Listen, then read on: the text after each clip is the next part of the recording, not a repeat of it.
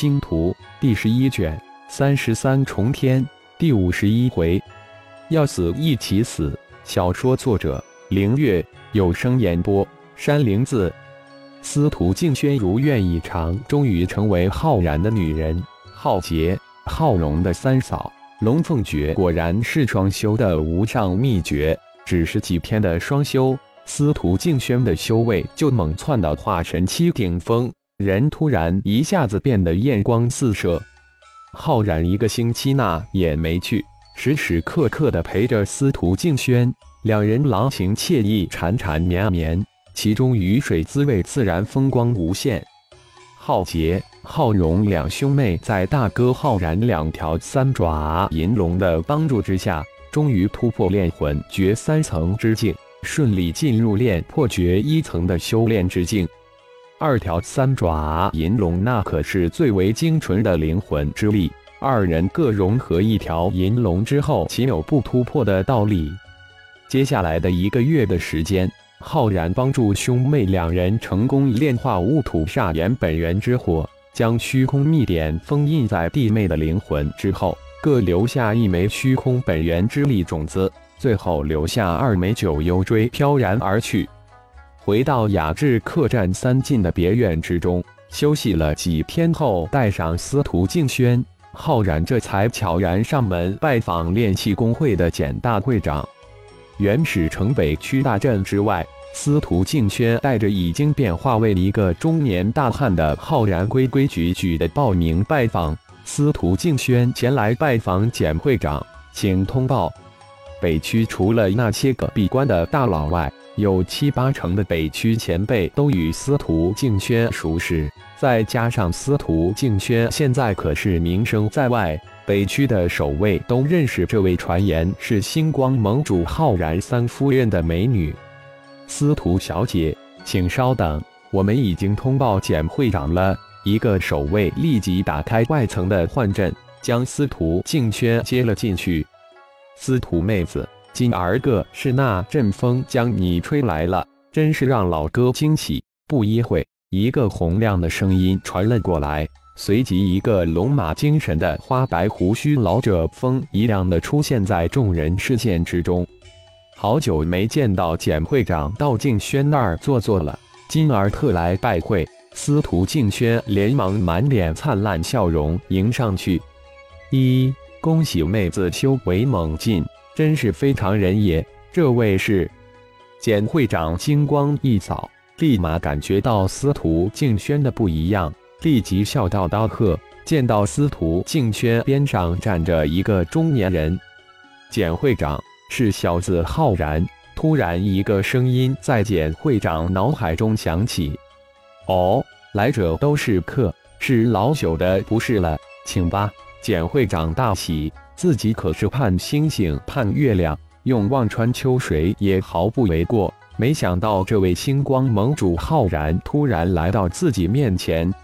当三人走进融入山林自然的一幢古老别院之后，简会长这才哈哈一笑：“老朽托大，喊你一声老弟，你可真是让老哥好盼呀！”老哥，那小子就高攀了。浩然也呵呵一笑。那里，那里，老弟可是万想之主，是老哥我高攀了。没想到老弟不声不响回到了修真界，现在的星光盟可了不得，老弟更是这几届隐隐的第一人呀。简会长说到这儿不胜唏嘘。来来来，老弟妹子，请坐。简会长这才忙着让他们入座，又高喊道：“李铁，将我珍藏的绫罗茶沏上来。”老哥，我是来向你讨教的，顺便归还上次无意之中带走的那头都天大阵中的神魔。浩然这才说道：“老弟说笑了，以老弟之天才，只怕早就超越了九品气师。老哥，我可是望尘莫及了。简大会长可是将自己的身段放低到了极致。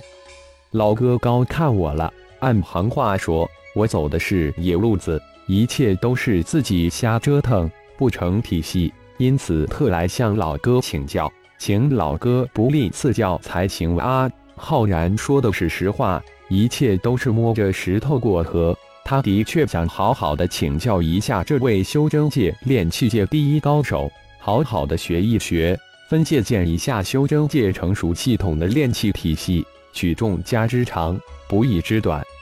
浩然老弟如此一说，我们俩就相互切磋交流一下。简大会长还真想见识一下这位天才在练习到底达到了什么逆天的程度，这样炼制破镜盘也有成功的希望了。这可是承载了修真界几万年的希望。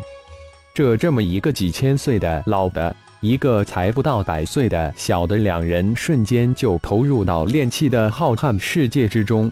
将美艳动人的司徒静轩抛到了九霄云外，苏浩跨出传送阵，是那浩瀚虚空之中，凌空星如同一个蓝色的巨大球体，就在传送阵的下方，散发着淡淡的蓝色光芒，美轮美奂。虽然无数次乘坐宇宙飞船航行在星空之中，也在虚无浩瀚的星空之中战斗了无数次。但苏浩还是再一次被眼前的美丽星球、星空所震撼，太美了，让人顿生凌云壮志。只是呆滞了一下，苏浩片刻就清醒过来，自己是来救人的。心神一动，一枚飞剑从头顶盘旋而出，苏浩踏着飞剑如一道闪电直扑而下，如一颗流星向凌空星坠落，带出一道无比绚丽的光影。宁梦琪现在不仅仅是狼狈不堪，更多的是满腔的悲切和对那丑陋不堪虫子无尽的愤怒。保护自己撤退的一队百人昆仑派弟子，在一次又一次的突围战中，在自己的眼前被虫子吞噬，尸骨无存，飞灰烟灭。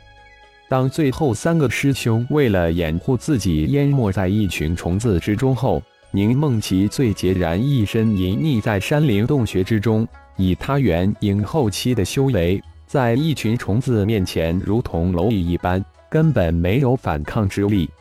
现在，他无比的痛恨自己低微的修为，暗恨自己平日的骄傲自满。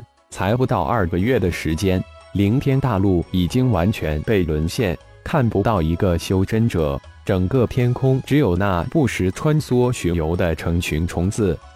爷爷应该早就知道自己失陷的消息，为什么到现在为止没有一个人来救自己呢？宁梦琪很是焦急，很是恐慌，无助和恐惧无时无刻都袭上心头。为了防备灵讯声响引来虫子。宁梦琪不得不将融合了灵讯及身牌的星标放入储物戒指之中，白天隐藏在山洞之中，晚上利用黑夜的掩护向凌云大陆方向前行。天又快亮了，宁梦琪不得不再次寻达隐蔽的藏身之处。找到了，就这个山洞。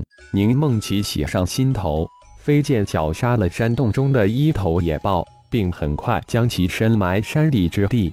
以免血腥之味引来虫群，迅速地挖了几块大石，将山洞堵了一个岩石，又小心地收敛自己的气息，这才身心俱疲地盘坐下来。一边半个月居然没遇到一个幸存之人，这让宁梦琪非常沮丧。已经有几天没有将星标拿出来了，宁梦琪盘坐恢复了一下，寻思着将星标取出储物戒指。这可是他送给自己的礼物，可惜了，不知道能否再见到他。滴滴滴，星标刚拿出空间，就发出清脆的来讯提醒声。啊！宁梦琪又惊又喜，连忙打出一道法诀，停止星标的提醒声，又警惕地看了看洞口，这才又打出一道法诀。是父亲的灵讯，而且还是前三天发出的。父亲来救自己了，宁梦琪想大哭，但即刻又忍住了。现在不是哭的时候，赶紧打出一道法诀来呼叫父亲。在宁梦琪无比紧张、无比期盼的等待之后，灵讯终于接通了。父亲，吉儿，谢天谢地，吉儿，你还活着？你们还有多少人？你们在那里？灵讯之中传来父母无比急切的声音：“父亲，母亲，我在凌云大陆西边，距云海大概还有一万多公里处的云岭山脉，众位师兄为了掩护我都葬身重复了，现在只有我一个人。”宁梦琪强忍着悲伤，将自己的情况简单的说了一遍。好好，你打一处隐蔽之处，不要动。我们会赶过来救你，一定不要再行动，待在那儿。宁梦琪的母亲急切地叮嘱道：“母亲，我们昆仑派的救援大队终于来了吗？”宁梦琪脸有喜色地问道：“终于有救了。”父母那边突然没有了声音，几息后，宁梦琪父亲低沉的声音传了手来：“琪儿。”我们昆仑派在重组入侵大军，一下子攻陷了好几个星域，派里的力量现在捉襟见肘，严重不足，根本分不出力量来扫荡已经沦陷的星球。我和你母亲只能只身带队前来，不过损失也很惨重，二十二人只剩十二人了。我们现在也只能白天隐蔽，晚上往凌云大陆前航。宁梦琪的父亲只能干涩地回答道：“父亲、母亲，女儿不孝，让你们为我涉险。女儿有一个请求，请父母千万要答应。”宁梦琪一听，顿时心灰意冷。自己死了不要紧，千万不能让父母也深葬重复。琪儿，不要说傻话，我们一家人就是死也要死在一起。鼓起勇力，我们一家一定能团聚。织女莫若母那边，宁梦琪的母亲立即说道：“呜，女儿一定。”宁梦琪现在已经是泣不成声。感谢朋友们的收听，更多精彩情节，请听下回分解。